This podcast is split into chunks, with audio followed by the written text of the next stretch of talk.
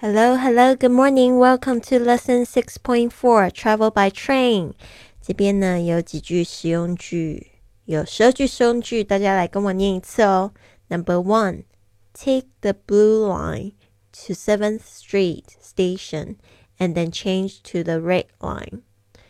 Take the blue line to Seventh Street Station and then change to the red line. 先搭乘蓝线车 到第七街站，再转换红线车。Take the blue line to Seventh Street Station and then change to the red line. Two. Does this train stop at Union Station? Does this train stop at Union Station? 这趟车会在联合广场停吗？Does this train stop at Union Station? Three. When does it get in? When does it get in? 火车何时进站？When does it get in? Four. When is the next train to Los Angeles? When's the next train to Los Angeles? 下一班到洛杉矶的车几点开？When is the next train to Los Angeles? Five. What time does the next train leave? What time does the next train leave? 下一班车，下一班火车几点开？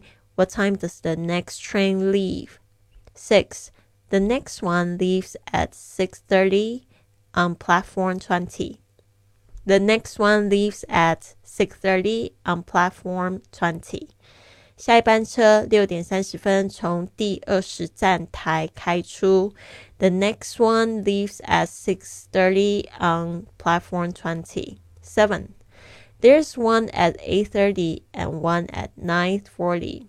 There's one at 8:30 and one at 9:40. 有一班车八点三十分开，还有一班是九点四十分开。There's one at 8:30 and one at 9:40. Number eight.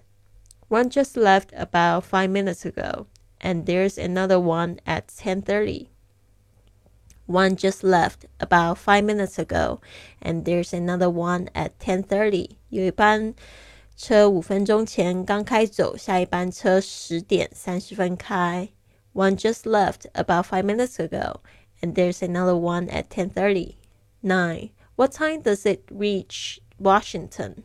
What time does it reach Washington? 火车什么时候到华盛顿？What time does it reach Washington? 10. When does it get there? When does it get there? 几点会到那里？When does it get there? 11. It's scheduled to arrive at 11:50. It's scheduled to arrive at 11:50. 按照列车的时刻表是十一点五十分到。It's scheduled to arrive at 11:50. 12. It's due in at noon. It's due in at noon. 中午会到。It's due in at noon. 好的，这十二句实用句，希望你们有学到哟。不要忘记参加训练营，才可以听到这一集的这个精简版本，还可以缴交自己的录音作业给这个老师真音。好的，希望你们都有一个非常棒的一天。Have a wonderful day.